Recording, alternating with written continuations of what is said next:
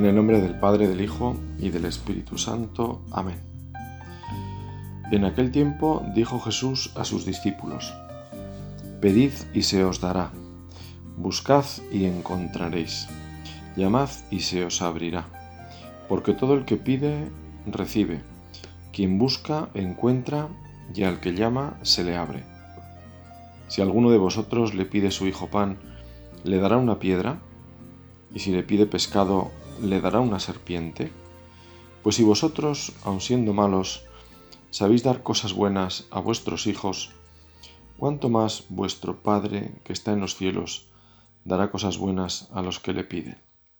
Así pues, todo lo que deseáis que los demás hagan con vosotros, hacedlo vosotros con ellos, pues esta es la ley y los profetas. Para comenzar con buen pie, acudo en esta meditación a una cita de San Agustín sobre la oración, justamente denunciando lo que no debe ser la oración. Ya lo había dicho Jesús, si recuerdas en la parábola del publicano y el fariseo que suben al templo a orar. Busca, dice San Agustín, en las palabras del fariseo, y no encontrarás nada que le pida a Dios. Subió a orar y no quiso rogarle nada a Dios, solo quiso alabarse a sí mismo. Era poco no rogar a Dios y alabarse a sí mismo. Además, insultó al que estaba rogando. El publicano estaba a lo lejos, pero el Señor lo atendía de cerca, porque el Altísimo Señor mira a los humildes, mientras que a los que se le van los mira de lejos. Las he elegido porque San Agustín resalta el equívoco de subir a rezar y no pedir. Más aún parece que si no pedimos en la oración, nos iremos a nosotros mismos. Es decir, nos pondremos en el centro en lugar de poner a Dios, que es de lo que se trata en el centro. Ahí tenemos ya una primera pista del valor de la oración de petición nos ayuda a situarnos con realismo delante de Dios. Hace poco justamente recordaba esta misma idea el Papa Francisco. En esta meditación, con la ayuda del Espíritu Santo, que es la mejor garantía, vamos a profundizar en la oración de petición. Ya sabemos que tradicionalmente se habla de la oración de alabanza, de acción de gracias, de expiación, como formas de oración, formas de rezar. Quizás indican lo que yo quiero cuando rezo. Quiero pedir perdón o quiero agradecer, siento la necesidad de alabar. Bueno, bien, eso es lo que yo quiero, pero la verdad es que siempre en la oración sabemos que va por delante el Espíritu Santo. En el fondo siempre nos podremos preguntar ¿y por qué quiero yo eso? ¿Quién ha puesto en mi corazón ese deseo concreto al rezar? Dice la Escritura que si no fuera por el Espíritu Santo, no seríamos capaces de decir Padre, no podríamos llamarle a Dios así. Y el Catecismo nos recuerda que la oración está siempre inspirada por el Espíritu Santo, que la oración es cristiana porque siempre rezamos por medio de Jesucristo, que es el sumo y eterno mediador, sumo y eterno sacerdote, nuestro intercesor permanente en el seno de la Trinidad, el que nos une a ella. La verdad es que rezar es participar de un misterio, porque unidos a Dios Padre, Hijo y Espíritu Santo participamos de ese diálogo amoroso. Si vale hablar así, es como entrar en la conversación de una familia que nos abre la puerta de su hogar porque quiere hacernos partícipes de su amistad. Es la alegría del Padre del Cielo cuando sus hijos aquí en la tierra ponemos nuestro corazón abierto a su amor. Señor, enséñanos a rezar. ¿Cómo rezas tú? Recordamos aquel episodio que nos narran los evangelios y que podemos hacer nuestro con esas palabras que siempre nos, nos hacen bien y nos encajan. Cuando recéis, decid, Padre nuestro que estás en el cielo. En fin, recordamos la respuesta de Jesús y se lo pedimos también hoy al Espíritu Santo. Guíanos en la oración. Ayúdanos a sintonizar, a descubrir tus inspiraciones, a estar atentos a ellas, a los afectos que se mueven en nuestro corazón, los afectos buenos, aquello que nos mueve, que nos impulsa hacia el bien, que toca nuestro corazón. A San Juan de Ávila le tocó el corazón Cristo crucificado y por eso hizo en voz alta su oración, o mejor la puso por escrito en ese soneto tan conocido. No me mueve mi Dios para quererte el cielo que me tienes prometido, ni me mueve el infierno tan temido para dejar por eso de ofenderte. Tú me mueves, Señor, muéveme el verte clavado en la cruz, escarnecido. Muéveme el ver tu cuerpo tan herido. Muéveme tus afrentas y tu muerte. Muéveme al fin tu amor y en tal manera que aunque no hubiera cielo yo te amara y aunque no hubiera infierno te temiera. No me tienes que dar porque te quiera, pues aunque lo que espero lo esperara, y lo mismo que te quiero, te quisiera.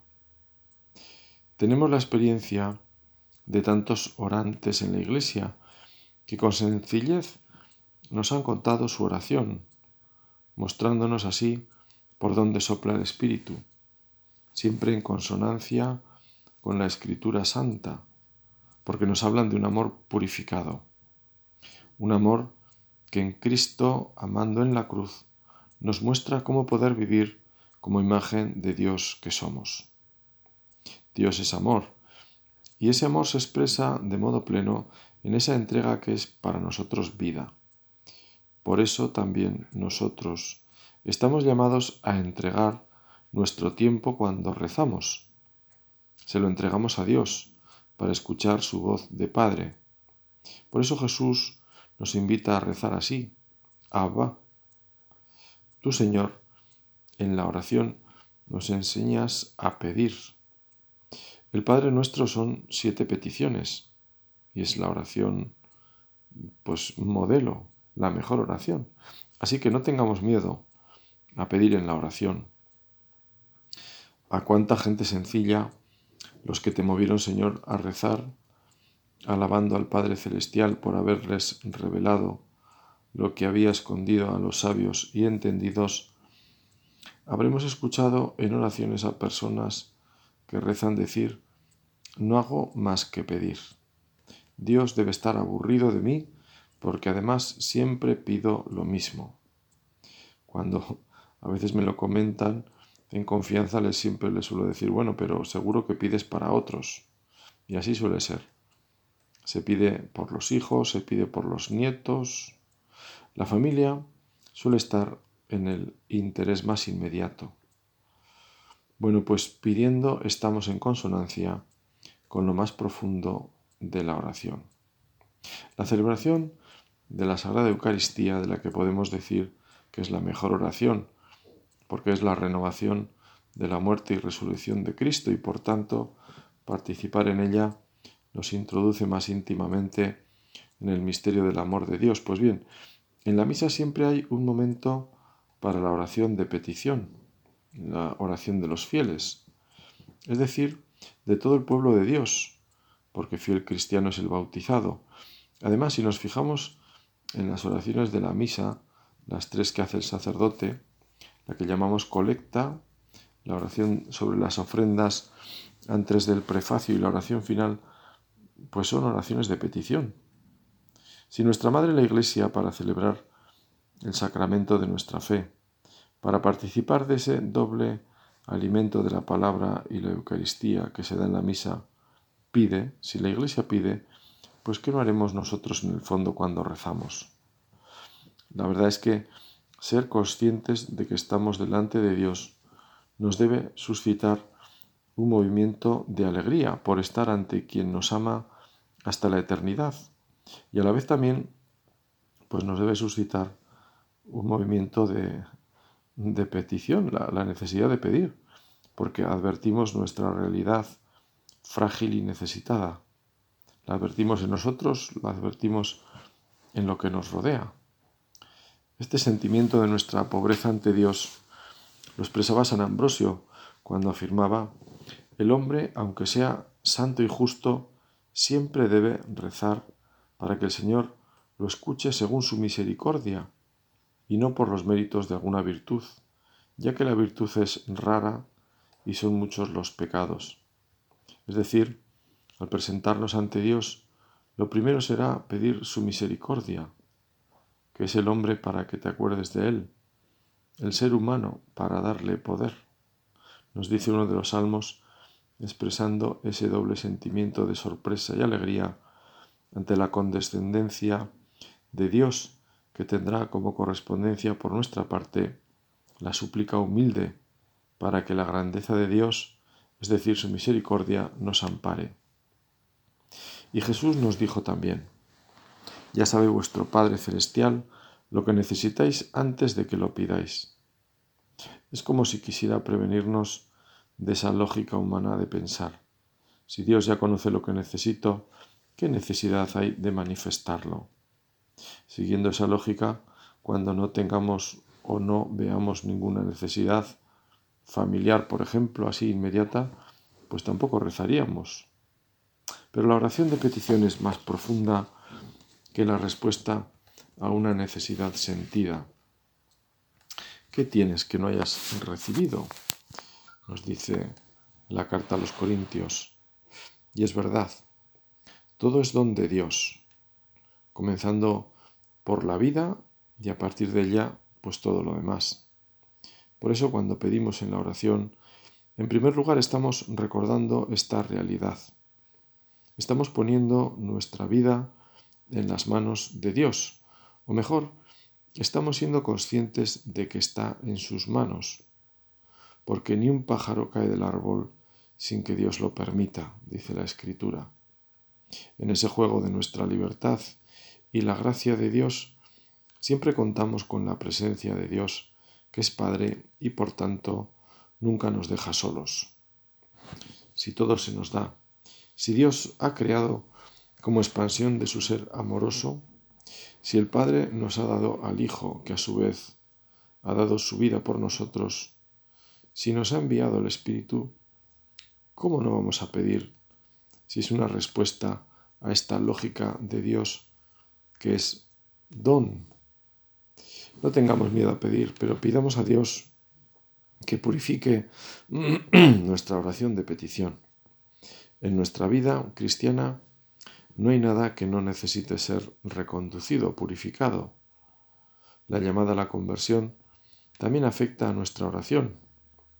En este sentido, San Cipriano alentaba a los cristianos de esos primeros siglos para hacer más verdadera y sincera su oración.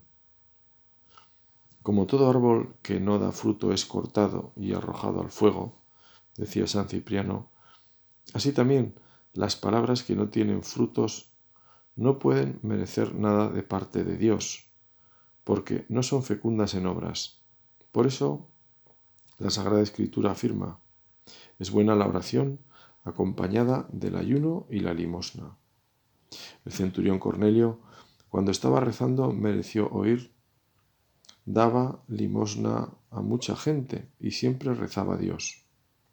Cuando estaba en oración, hacia las tres de la tarde, se le presentó un ángel dando testimonio de sus buenas obras y diciendo, Cornelio, tus oraciones y tus limosnas han ascendido a la presencia de Dios.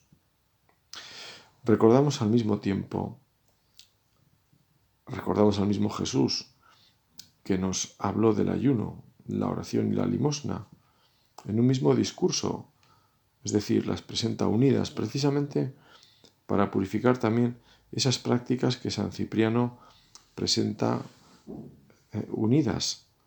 En el fondo, este Santo Padre nos está recordando que la oración debe mover nuestra vida, ponernos ante Dios para escucharlo y presentarle nuestra vida también con sus preocupaciones y peticiones, provocará en nosotros cambios, cambios en nuestra vida, que siempre es concreta, Y esos cambios se expresan, por ejemplo, en la limosna y el ayuno.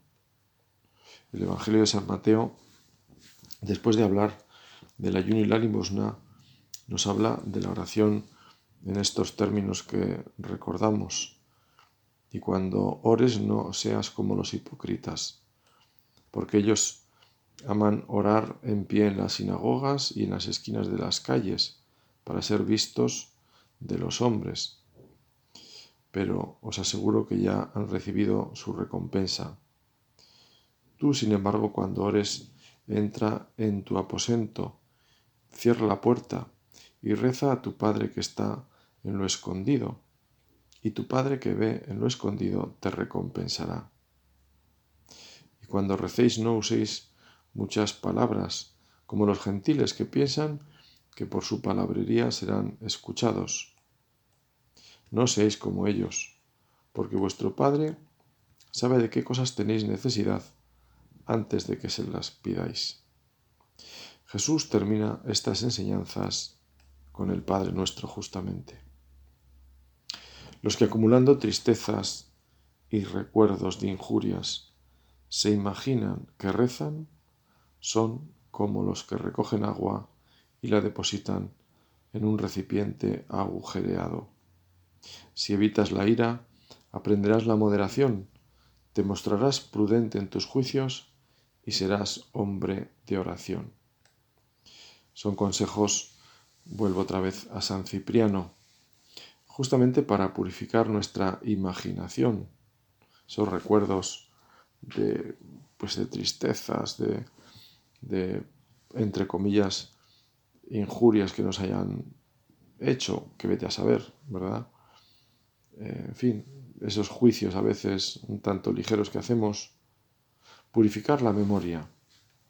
De esto habló también mucho San Juan Pablo II. ¿Cuántas fuerzas se nos pueden ir si no controlamos a la imaginación, la loca de la casa, como decía Santa Teresa con tanta gracia? Desde luego, sabiendo la importancia de la oración, es de esperar que el mal espíritu nos revuelva por donde pueda. Y muchas veces por estas potencias tan rápidas, tan ligeras, como son la imaginación, los recuerdos, recordándonos es presentándonos agravios que pensamos haber recibido. Y como digo, pues quizá ni eso, ¿no? Ya nos dijo también Jesús que somos ágiles somos prontos para ver la mota en el ojo ajeno y miopes para ver la viga en el propio. No somos oídos por nuestra palabrería, dice Jesús. A Dios no se le engaña porque Dios rechaza a los soberbios y da su gracia a los humildes. Dios nos quiere como somos y por eso en la oración nos presentamos con nuestra realidad. Señor, Tú lo sabes todo. Tú sabes que te quiero. Esto que le dijo Simón Pedro, ¿cuánto nos sirve a nosotros? Simón Pedro lo dice porque en el fondo ha descubierto esa mirada de Jesús manso y misericordioso. Qué ejaculatoria está tan densa para poder repetirla cuando rezamos y quizá nos distraigamos. Señor, que me distraigo pero tú sabes que te amo. Ayúdame a estar vigilante, ayúdame a poner todos mis sentidos en lo que estoy, a no perder de vista que estoy ante ti. Solemos decir que las cosas no son como comienzan, sino como terminan. Y es verdad, algo puede comenzar mal y sin embargo terminar bien. Pero como todo también se puede completar diciendo que es mejor comenzar bien. Por eso siempre se ha recomendado comenzar pidiendo al Espíritu Santo su ayuda. Cuando vamos a rezar, comenzar por el Espíritu Santo. Igual que sabiendo que vamos a rezar, ir preparándonos de alguna manera con pequeñas oraciones, pequeñas jaculatorias, por supuesto dejando a un lado aquello que nos estorbe, Hoy día merecería un capítulo aparte el móvil, como suele leerse en algunas iglesias al entrar, para comunicarte con Dios no necesitas el móvil. Si a Dios se le impidió acercarse a una zarza que ardía sobre la tierra hasta que no se quitara las sandalias de sus pies, como tú, que quieres ver al que supera todo entendimiento y sentido, y pretendes hablar con él, no te desligas de todo pensamiento afectado por la pasión. Lucha para que tu mente permanezca sorda y muda durante el tiempo de la oración y así podrás orar, aconsejaba San Cipriano. Qué buena petición esta, esta última de, de permanecer sordos y mudos para poder orar, también para poder pedir de verdad y de corazón. Como dice un Santo Padre, cuando la oración sea tu mayor alegría, entonces habrás encontrado verdaderamente la oración. Por eso podemos decir con el Salmo, mi corazón se alegra en el Señor y le canta agradecido. Nos invita a decir el Salmo y pues ojalá lo hagamos nuestro, hagamos propia esa oración. La alegría de la oración, el tesoro escondido, el tesoro escondido, la perla preciosa. Dios que es la fuente de la verdadera alegría, por eso acudimos a Él y nos acercamos a esa fuente de esperanza, fuente de renovación que es estar con el Señor. De la misma manera que una persona positiva, alegre, nos arrastra hacia el bien, nadie quiere acercarse pues a una persona, no sé, ceniza, ¿no? Que, en fin, no presenta sino problemas, jaleos, eh, qué sé yo, saca sin pelo negativo. Bueno, la oración hace igual, ¿no? Nos arrastra hacia esa alegría. Así se entiende lo que decían los santos padres como fruto de su experiencia de oración. Ellos ciertamente han experimentado lo que recomiendan. Y cada uno de nosotros tenemos también ya pues una cierta experiencia en mayor o menor grado. La Biblia no se equivoca cuando nos habla de la oración y la alegría como dos caras de una moneda. Alegra el alma de tu siervo. Señor, pues levanto mi alma hacia ti.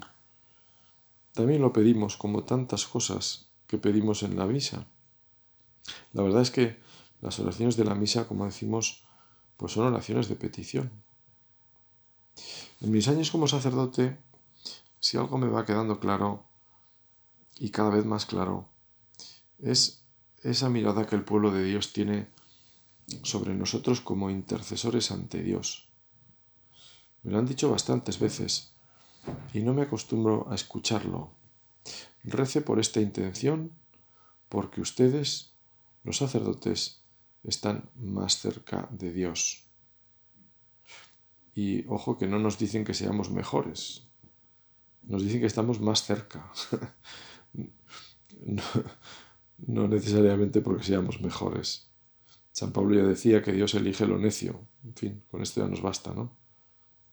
En el fondo lo que nos está recordando el pueblo de Dios es que parte de nuestro ministerio, el sentido de nuestra vida como sacerdotes es este, ¿no? Pedir, rezar, interceder, hablar en nombre de presentar las necesidades del pueblo santo de Dios, presentarlas ante el Señor.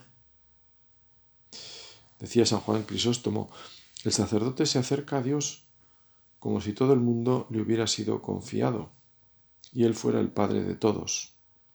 Y así ruega que se extingan las guerras en todas partes, que cesen los desórdenes, que conceda la paz, las buenas cosechas, la liberación de todos los males que amenazan a cada uno, tanto de orden privado como de orden público. Por eso en la misa hay dos momentos que llamamos de vivos y difuntos. En este para encomendar a los que se nos fueron y aquel para poner en el altar de Dios a tantas personas que sabemos necesitan esa fuerza de lo alto, que necesitan algo importante y por eso acuden a Dios no es mala cosa y quizá ya lo hacemos y podemos hacerla ahora mismo. Recordar a esas personas por las que queremos rezar, las que quizá nos han encomendado sus necesidades o no, pero las conocemos. Poner sus nombres ante Dios, que bien sabe lo que necesitan antes de que ellas o nosotros abramos la boca. Pero a Dios le gusta que las recordemos. Ponerlos en manos de Dios, en cuyas manos están. Es en el fondo una preparación para nosotros mismos. Un día quizá pasemos por una situación como la que estamos presentando en ellos y lo recordaremos. Yo pedí en su día por alguien y ahora otros piden por mí lo mismo o muy parecido. San Agustín, con su clarividencia, su lógica y sobre todo su fe, nos invita a mirar lo que pedimos con una perspectiva más amplia, la de la salvación, que es la primera y principal verdad de nuestra vida. Dice el santo, Dios escucha a todos los que le pertenecen en lo referente a la salvación eterna, pero no escucha a todos en lo que toca los deseos temporales. ¿Por qué quieres que se te quite este aguijón de la carne si lo has recibido para que no te vuelvas soberbio por tus revelaciones? En realidad, lo que estás pidiendo, porque no sabes lo que te es útil, cuando Dios no cura el cuerpo es porque quiere curar el alma. Cree, pues, que te es conveniente lo que quiere aquel que te ha llamado al reino eterno. ¿Qué es eso que estás pidiendo como si fuera una gran cosa? Ya te ha prometido la vida eterna, ya te ha prometido reinar con los ángeles. ¿Qué es lo que ahora no te da? ¿Acaso los que ahora se sanan no tendrán que morir después? Y cuando llegue esta muerte, todas las cosas pasadas se desvanecerán como el humo y aquella vida prometida cuando llegue no tendrá fin.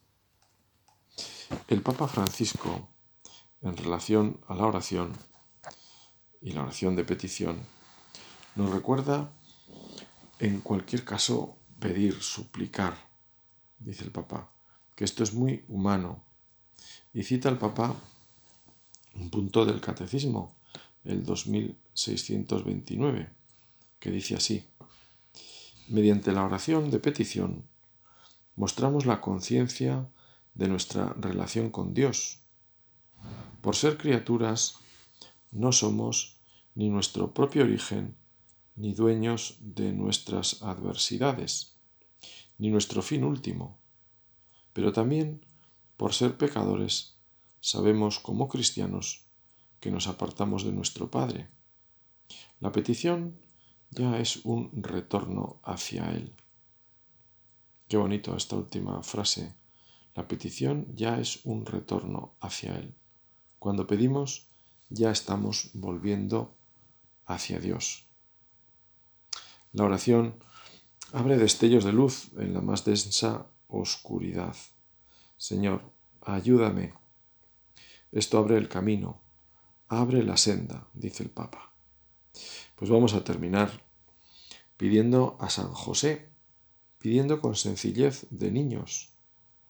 Cuando estos piden en, estas oraciones que a veces hacemos en las parroquias, en catequesis, ¿no? Les invitamos, venga, cada uno cerramos los ojos y vamos a pensar alguna petición. Pues la verdad es que siempre se aprende, ¿no? Por la sencillez la claridad, la sinceridad, pues ese es el camino. Los mayores a veces somos todo lo contrario, un poco oscuros, un poco complicados y no tan sinceros. Pues le pedimos a San José este espíritu, esta sencillez de los pequeños que seguro que también la tenía él. Así sea.